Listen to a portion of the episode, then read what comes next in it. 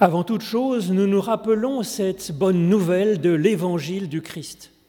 La grâce, la miséricorde et la paix de Dieu vous sont données, à vous en particulier, comme si pour Dieu vous étiez son unique enfant, vous accompagnant comme un père ou une mère apprenant à son enfant à marcher.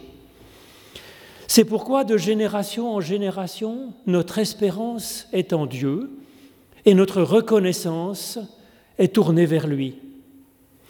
Alors, chers fidèles ou chers nouveaux venus, merci d'être là ce matin, de, de participer à ce culte, car c'est vraiment une force de faire corps ensemble pour célébrer notre Dieu et puis pour faire place en nous à cette parole qu'il a préparée pour nous spécialement, pour euh, nous mettre dans l'écoute et dans la louange.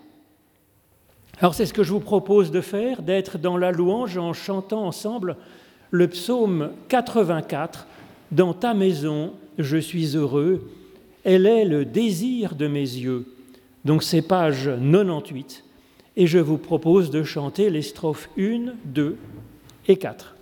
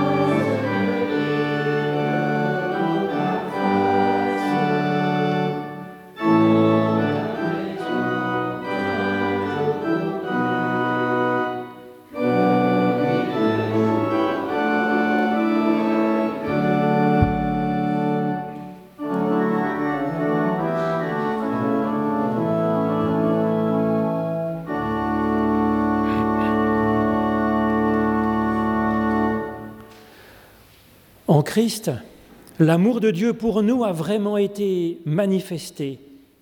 Et il nous dit, venez à moi, vous tous qui êtes fatigués et chargés, et je vous donnerai du repos. C'est fort de cette promesse que nous pouvons nous tourner vers l'Éternel, notre Dieu, en toutes circonstances, pour lui demander son aide afin d'avancer, de progresser. Alors c'est ce que je vous propose de faire en suivant le psaume 130 pour reconnaître notre besoin de recevoir le salut qui vient de Dieu, qui vient à nous dans les profondeurs de notre souffrance. Des profondeurs, je crie vers toi, Éternel. Éternel, écoute mon appel. Si ton oreille, que ton oreille se fasse attentive aux cris de ma prière, car si tu retenais mes fautes, ô Éternel, Éternel qui subsisterait, mais près de toi se trouve le pardon pour que l'humain toujours puisse te chercher. J'espère l'Éternel de toute mon âme, je l'espère et j'attends sa parole. Mon âme attend l'Éternel plus qu'un veilleur ne guette l'aurore. Plus qu'un veilleur ne guette l'aurore, ainsi mon âme attend l'Éternel. Oui, près de l'Éternel est l'amour, c'est lui qui adopte ses enfants. Il rassemble son peuple, l'humanité, pardonnant toutes leurs fautes. Que tous ceux qui se tournent vers Dieu avec confiance reçoivent de lui directement, au plus profond d'eux-mêmes, la grâce de recevoir une vie augmentée et la certitude que Dieu a une, bienveillance irréductible à son égard. En effet, voici ce que dit l'Éternel, même si les montagnes s'effondraient, même si les collines chancelaient, mon amour pour toi ne faiblira pas et mon alliance de paix avec toi ne sera jamais ébranlée, car je t'aime d'un amour éternel et je te consolerai comme une mère console son enfant bien-aimé. C'est ce que nous promet le prophète Ésaïe, et en Christ, cet amour de Dieu pour nous a vraiment été manifesté. Nous pouvons chanter notre reconnaissance avec le cantique, page 683, Viens habiter dans notre âme, fais-nous vivre par la foi.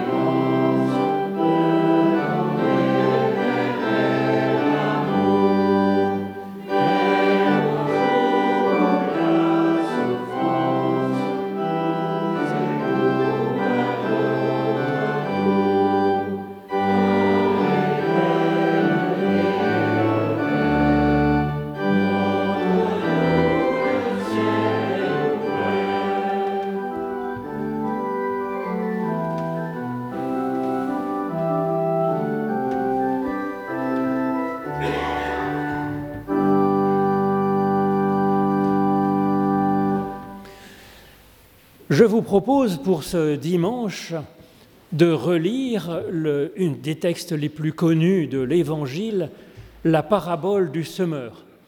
Est-ce pour euh, parce qu'il y a un petit air de printemps et que nous voyons ainsi les champs commencer à, à s'éveiller? En tout cas, voilà ce que nous dit Jésus-Christ. C'est dans l'Évangile selon Matthieu au chapitre 13.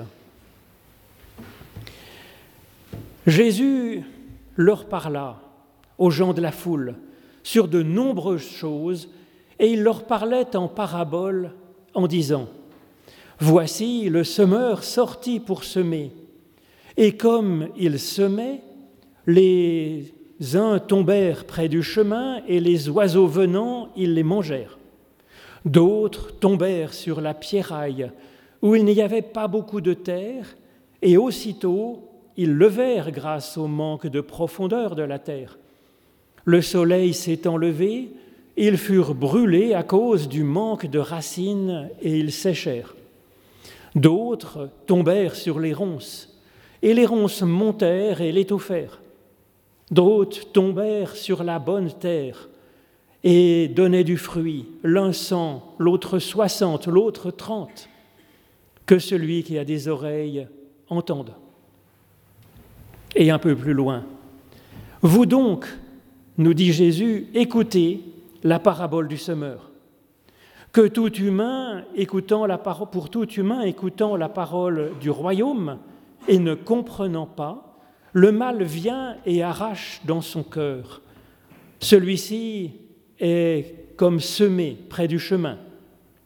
Celui qui est semé sur les pierrailles, celui-ci est celui qui écoute la parole et aussitôt la reçoit avec joie, mais comme il n'a pas de racine en lui-même, il est de l'instant.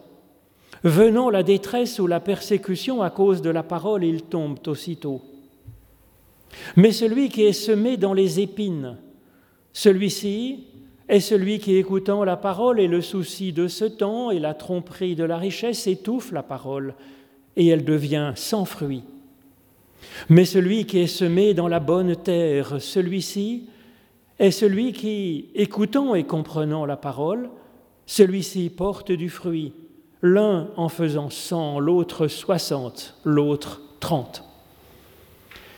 Ô Éternel, par l'étude de nos écritures anciennes, ouvre-nous maintenant à ton souffle de vie, au nom de Jésus-Christ.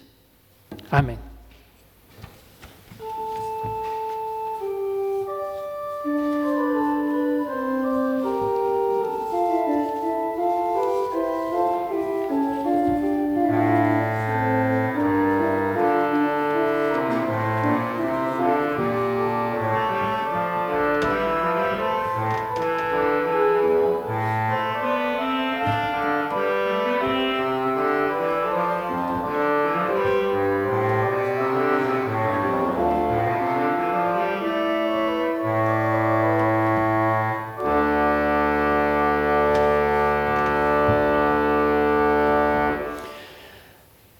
Trop souvent, je pense, cette parabole de Jésus a été transformée en une leçon de morale, nous incitant à nous dépouiller de nous-mêmes, de notre vie courante, afin de nous soumettre entièrement à la volonté de Dieu, ou plus précisément de nous soumettre entièrement à la doctrine, à la morale enseignée par euh, par les autorités qui prétendent que leur parole est la parole même de Dieu.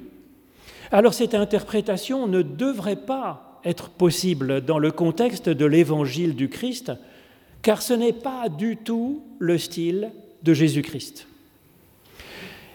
Il ne vient pas du tout pour nous dépouiller, pour dépouiller l'humain, mais il vient pour l'augmenter.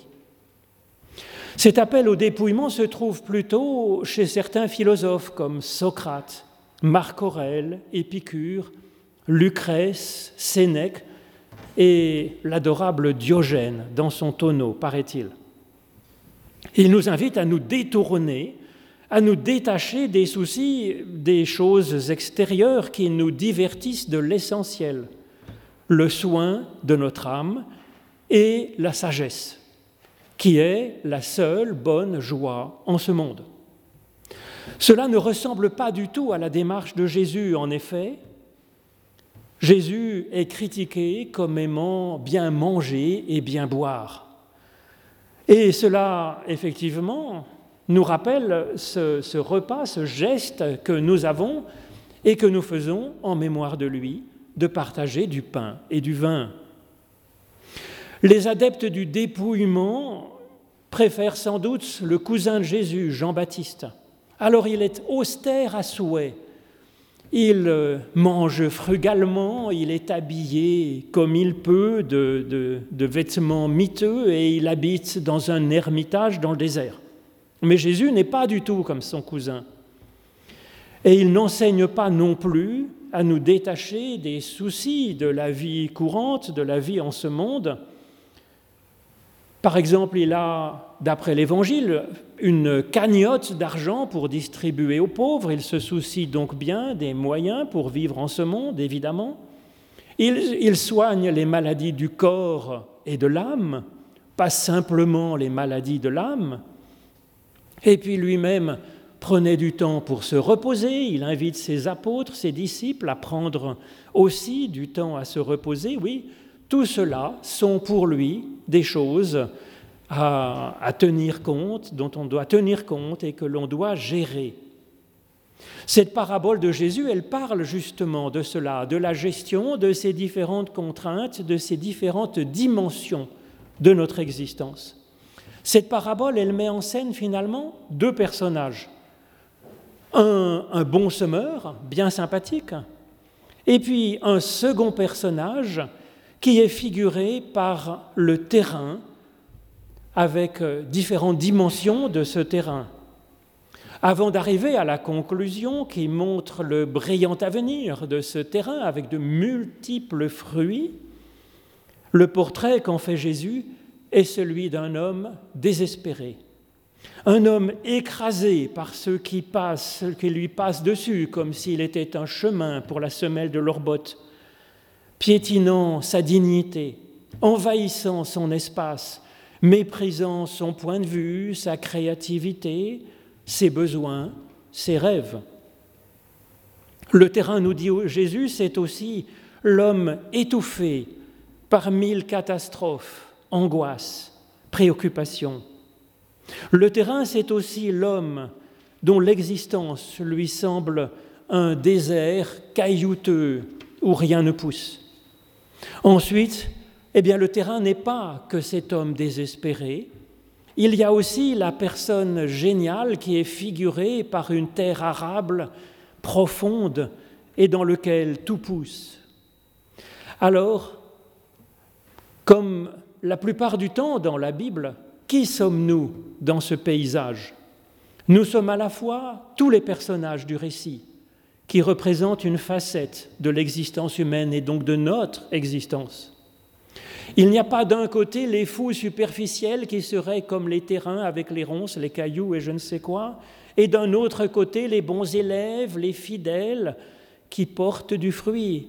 Nous sommes les deux à la fois, bien sûr, tous et toutes. Alors avec cette histoire, est-ce que Jésus nous apprendrait à ne pas nous soucier des conditions de la vie en ce monde Ben non, au contraire.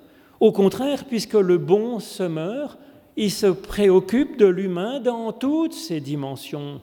Il rend visite et il soigne tous les terrains, toutes les facettes de notre existence. Aucune facette de l'humain que représentent les différents terrains n'est mauvaise en soi, bien sûr. Le chemin sur lequel tout le monde passe et que les oiseaux picorent, eh bien c'est nous avec notre cheminement de vie, avec nos rencontres, avec nos frottements entre nous, avec notre histoire, avec ce qui nous arrive. Et donc, comment faire pour que cela, notre cheminement de vie, ne nous abîme pas, mais au contraire que ce soit un vrai cheminement de vie. Les pierrailles, elles évoquent notre surface, nos identités, et il faut bien que nous ayons une peau pour que nous ne soyons pas comme dilués dans la multitude, nous dissoudre dans la masse. Alors oui, des fois, il nous faut même du cuir assez épais afin de tenir bon et de rester debout. Et les broussailles, les broussailles, ce sont nos joies et nos peines. Bien sûr qu'il faut gérer cela. Nous ne pouvons tout simplement pas vivre sans cela, sans gérer le quotidien. Même Jésus, donc, bien sûr, mangeait, buvait, il respirait, il s'habillait et donc il consommait des ressources. Il prenait une barque pour se déplacer, quelqu'un avait fabriqué cette barque. Et puis il prenait du temps pour se reposer, cela fait partie de la vie de tout être vivant en ce monde. Et puis, enfin, bien sûr, chacun de nous est aussi cette dimension de profondeur de la terre. Notre être est aussi cette profondeur incroyable. Incroyable parce qu'elle porte en elle-même une abondance de fruits. Elle est déjà grosse, de plein de fruits pour demain, d'une abondance de fruits. C'est ce que nous dit Jésus et je crois que cela fait du bien de l'apprendre, car nous n'en sommes pas persuadés en réalité et ce n'est pas si facile à discerner en soi-même. Et donc ces quatre dimensions sont bonnes, elles font l'humain, les quatre. Seulement Jésus nous fait remarquer qu'il ne suffit pas que ces quatre dimensions existent. Il faut un supplément de quelque chose, mais de quoi Pour que ces quatre dimensions puissent être en forme et qu'elles puissent être ensemble comme en harmonie, que ces quatre dimensions puissent collaborer à une bonne élévation. Et c'est pourquoi le semeur sort pour semer encore et encore. Alors ce semeur est bien sûr une figure de Jésus qui soigne la personne humaine, celle qu'il croise. Ce semeur est bien sûr une figure de Dieu qui, chaque jour, soigne chaque être humain, chaque être vivant directement. Ce semeur est enfin une figure de chacune et chacun de nous, car prendre soin de nous-mêmes et prendre soin de l'autre, de notre prochain, n'est pas réservé à une catégorie de druides, de prêtres, de pasteurs, de théologiens ou d'associations. En Christ, chaque personne est prophète ou prophétesse, a reçu la parole et est appelée à, la semer. Cette parole, cette parole de Dieu que sème le semeur, nous dit Jésus, elle, elle est là pour créer l'humain, ou plutôt pour poursuivre sa création, pour euh, construire, bâtir la paix à l'intérieur de lui-même dans les différentes dimensions de son être, et la paix avec ceux qui l'entourent, bien sûr. Mais cette expression parole du royaume, cette expression demande que nous nous penchions dessus parce qu'effectivement elle peut être trompeuse pour euh, nos oreilles. On pense, en parlant ainsi d'une parole, on pense à des mots, des verbes et des compléments, une parole qui dirait quelque chose sur la réalité, sur la vérité, sur des projets. Mais ce n'est pas ce que signifie le mot parole dans ce contexte. Ce mot parole signifie un acte par lequel Dieu agit, par lequel Dieu règne, gouverne sur le monde. Ce mot parole, il signifie un acte par lequel Dieu nous féconde, féconde notre être. En effet, il est comme une graine semée. Elle vient de l'extérieur, mais ensuite, elle devient une part même du champ, une part vivante du champ qui était avant seulement minéral, inerte, et qui devient un champ porteur de vivant. De même, Dieu est par définition extérieur il est le plus différent, le plus étranger à ce que nous sommes parce qu'il est d'une autre dimension, au point qu'il est difficile même que Dieu dire que Dieu existe, parce qu'il est source de ce qui existe. Ce n'est pas un objet parmi les autres objets, ce n'est pas un vivant parmi les autres vivants, c'est la source du vivant. Et pourtant, Dieu qui est donc tout autre, il nous donne la vie et devient une part de nous-mêmes. Il devient son souffle en nous. Il devient sa parole qui s'incarne dans notre être. Comme la vie de nos parents s'incarne dans notre propre vie. comme l'amour dont nous avons été aimés par des personnes, et en tout cas par Dieu, eh bien cet amour nous donne d'aimer aujourd'hui. C'est ainsi que la parole de Dieu est faite chair en nous. La parole de Dieu s'incarne dans notre être, nous dit Jean dans le début de son évangile. Il en est ainsi de cette parole du royaume. Ce n'est pas une connaissance sur Dieu, ce n'est pas une connaissance sur la vie future ou je ne sais quoi. Ce n'est pas une parole demandant soumission, obéissance à Dieu pour qu'il vienne nous programmer, mais elle est une puissance de vie, comme le dit l'apôtre Paul. Elle est une fécondation de notre être, comme le dit le récit de, Marie, qui reçoit la parole et le souffle de Dieu pour que quelque chose en elle du Christ s'incarne. Si cette parole n'est pas faite de phrases, mais comment alors l'écouter et comment la comprendre comme nous y invite Jésus? Eh bien l'écoute, c'est une ouverture à quelque chose d'inconnu qui peut survenir de l'extérieur. Et donc c'est une ouverture comme celle qu'emprunte le semeur pour entrer dans le champ, dans le monde. Et puis la compréhension consiste à faire le lien entre ce qui nous vient de l'extérieur, donc, et puis nous-mêmes, notre être, notre vie, notre personnalité, nos aspirations. Et ce n'est pas si difficile de faire le lien entre cette parole, entre guillemets, qui vient de Dieu et notre propre être, puisque ce que Dieu sème en nous, c'est la vie, et que nous-mêmes sommes déjà vivants. Ce n'est donc pas quelque chose qui nous est complètement euh, extraterrestre, bizarre. C'est quelque chose d'à la fois inouï, encore tout neuf, que nous recevons de Dieu aujourd'hui, et en même temps c'est quelque chose que nous sentons nous correspondre déjà dans ce que nous avons de meilleur et de plus vivant. Le semeur, il est donc dès le début de cette parabole de Jésus, et il nous dit, voilà, voici, le semeur sorti pour semer. Le semeur est même déjà sorti pour venir semer, puisque ce est sorti est au passé. Nous n'avons pas donc à supplier le semeur pour qu'il vienne, ce semeur qui vient à notre aide, nous apporter une nouvelle dimension. Ce, ce mot voici nous appelle à observer la réalité qui existe déjà, la constater de nos propres yeux. Le semeur est déjà sorti, il est déjà là.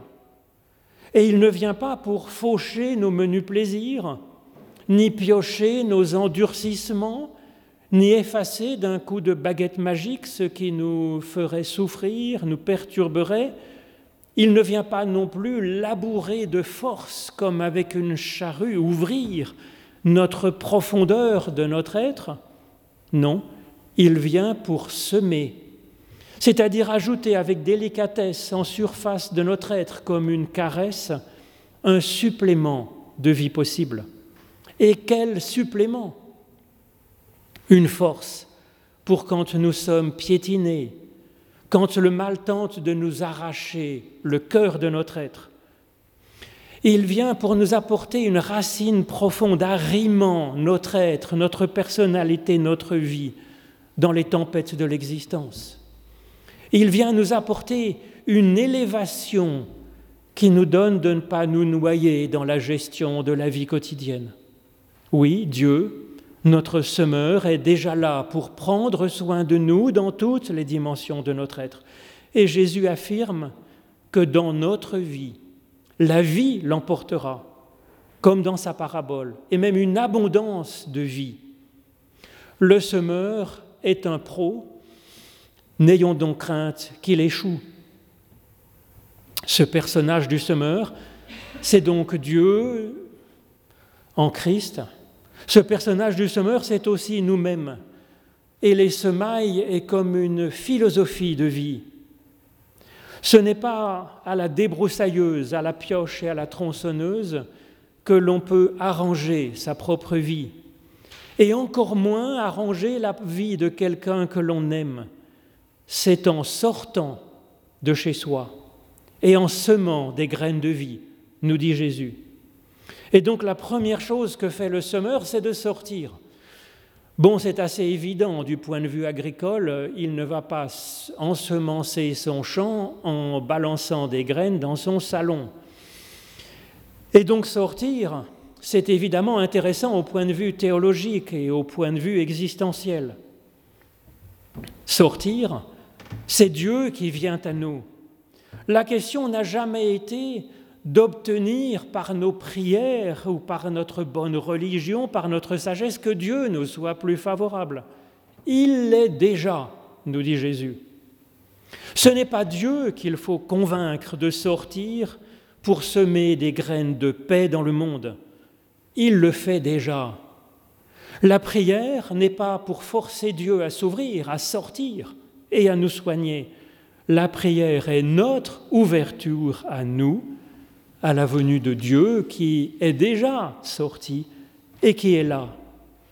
Alors en ce qui concerne nous-mêmes comme un semeur, prenons soin de nous-mêmes en premier lieu, bien entendu, eh bien c'est un appel à sortir un moment de notre vie quotidienne, prendre un temps de retrait pour aller visiter, comme le fait le semeur, les différentes façons de notre être ben, c'est ce que nous faisons par le culte en venant dans un lieu bizarre, avec de la musique bizarre, avec une parole qu'on n'a pas choisie, avec des personnes que nous ne rencontrerons peut-être pas, pour prendre un temps de recul sortant de la vie quotidienne pour y rentrer différemment. C'est ce que nous faisons par la prière et par l'étude. Alors oui, sortir est un travail dans la profondeur de notre être et la profondeur aussi de nos détresses, comme le disait le psaume 130 que je vous ai lu tout à l'heure. Il n'y a que là, dans la profondeur de notre être, profondeur que nous hésitons à visiter peut-être, que la vie nouvelle germe, et elle germera encore.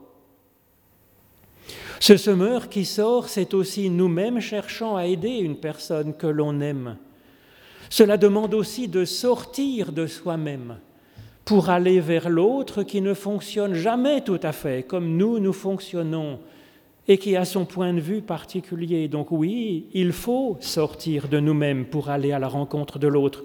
Et que pourrons-nous lui apporter? Cela demande aussi de sortir pour soi, bien sûr.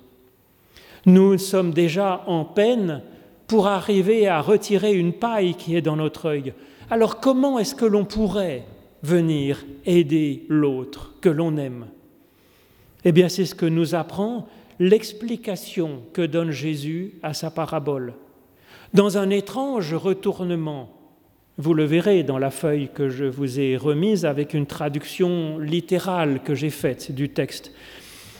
Eh bien, cet étrange retournement, nous devenons nous-mêmes les graines de la vie divine qui est semé dans le monde. La vie n'avance réellement, en fait, que si nous ne restons pas comme extérieurs, comme peut l'être le semeur, envoyant son grain dans le champ. Nous devons devenir comme cette graine qui est donnée au champ. Dieu lui-même n'en reste pas là, extérieur. Il vient en nous par son souffle de vie. Et le Christ ne reste pas extérieur, il s'est donné entièrement pour nous aider à nous ouvrir à Dieu, nous. Il est comme ces graines dont parle ici Jésus, piétinées, picorées, étouffées, et finalement qui sont dans la profondeur de la terre, de l'humain, qui se dissout dedans pour que l'humain porte une abondance de vie. Cet exemple de Jésus n'est pas un appel au sacrifice de sa propre vie, c'est un appel à l'engagement. Alors Dieu espère que nous n'aurons pas à donner notre propre vie, bien sûr, car Dieu est du côté de la vie. Seulement le Christ nous montre que notre vie est débordante de vie quand nous nous investissons profondément, quand nous y mettons notre réflexion, notre intelligence, quand nous y mettons notre cœur, notre sincérité, nos tripes, avec l'aide de Dieu. Amen.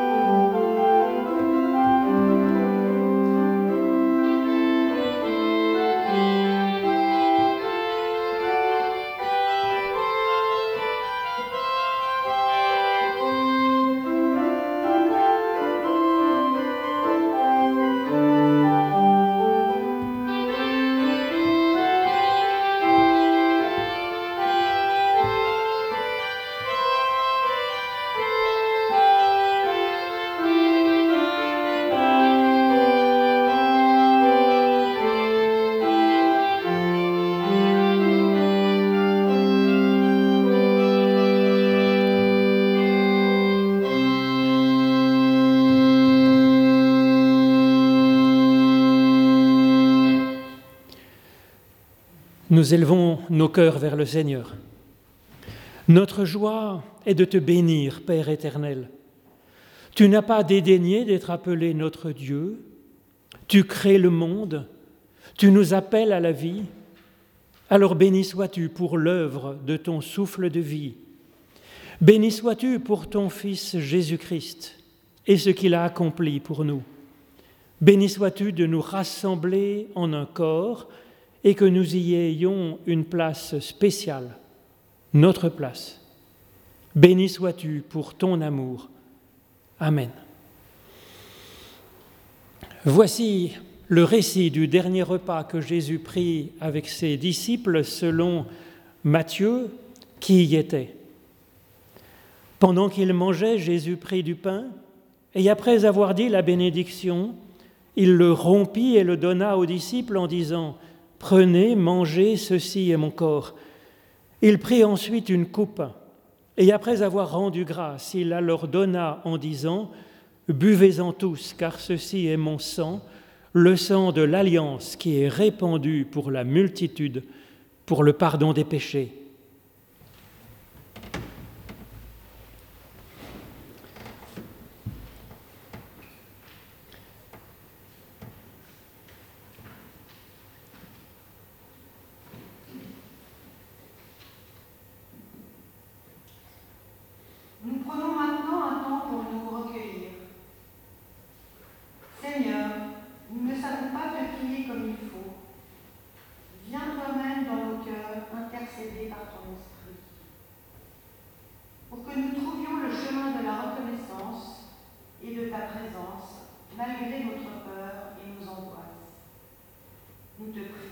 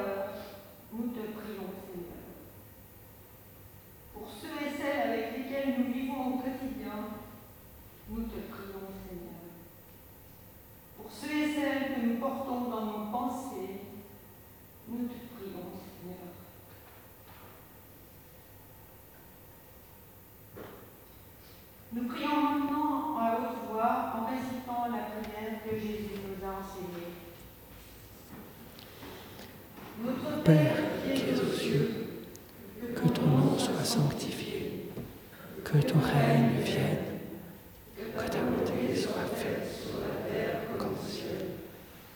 Donne-nous aujourd'hui notre pain de ce jour. Pardonne-nous nos offenses, comme nous pardonnons aussi à ceux qui nous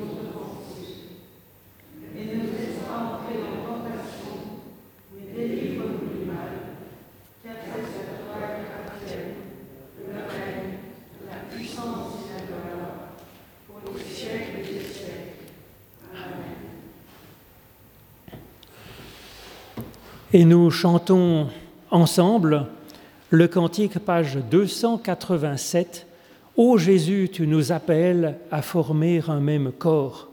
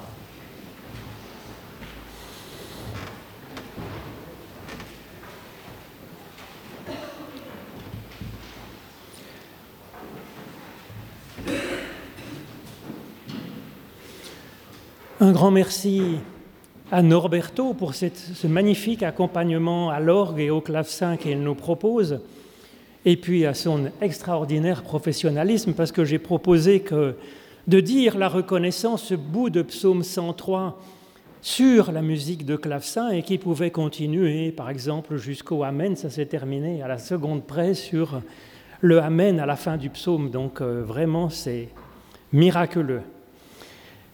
Grand merci à Isabelle pour euh, sa prière euh, d'intercession, prière universelle. C'est vrai qu'en ces temps, c'est une, une pensée qui, je crois, vraiment est importante. Et puis grand merci à vous d'être venus. C'est tout à fait précieux de faire corps ainsi, ensemble, régulièrement, pour euh, avancer dans la profondeur de l'être. Si vous le désirez, à la sortie, vous avez le texte de la prédication que je vous ai proposé pour être, d'accord avec un morceau, pas d'accord avec un autre, peut-être aussi pour le distribuer à une personne que vous penseriez pouvoir être intéressée par une réflexion sur notre existence devant Dieu. Dimanche prochain, le culte est à Vendœuvre à 10 heures. Alors, euh, j'ai eu une commande spéciale. C'est un sujet qui a intéressé, qui a choqué un certain nombre de personnes, parce qu'il y a eu des débats sur la démasculinisation de Dieu, avec pas moins de quatre articles dans la presse, entre l'Église protestante, des journalistes. Et donc, euh, les gens s'interrogent là-dessus, et j'essayerai de travailler ce sujet le côté féminin, masculin, et faut-il euh, appeler Dieu au neutre ou non? Enfin bref, je, je, vais réfléchir cette semaine sur ce sujet. Ce qui me permet de vous dire que si vous avez effectivement des textes bibliques, des sujets qui vous intéressent, je ne vous promets pas d'y arriver, mais je peux en tout cas essayer d'y penser. Maintenant, c'est le moment de l'offrande. Effectivement, c'est une façon de remettre le spirituel au gouvernement de notre dimension matérielle de notre existence, mais sans néanmoins nous mettre dans le manque, je pense. Et pendant ce temps-là, nous allons chanter le cantique, page 576, Bénissant Dieu, notre roi, les trois strophes.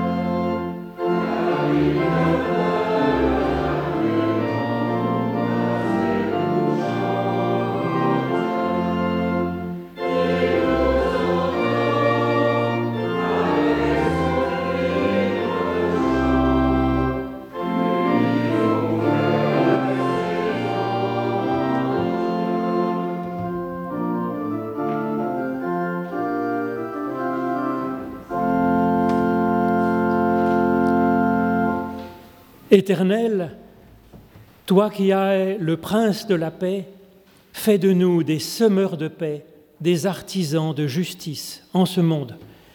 Et pour que nous arrivions à avoir ces gestes, eh bien nous recevons la bénédiction de Dieu qui nous est donnée au singulier, individuellement, à chacune et à chacun, selon les paroles données à Moïse dans le livre des Nombres. L'Éternel te bénit et t'accompagne sur la route qui est la tienne. L'Éternel fait resplendir sur toi sa lumière et t'accorde sa grâce. L'Éternel lève son visage vers toi et te donne à toi la paix. Alors sois béni par toute âme qui respire. Ô Dieu, source de vie. Amen.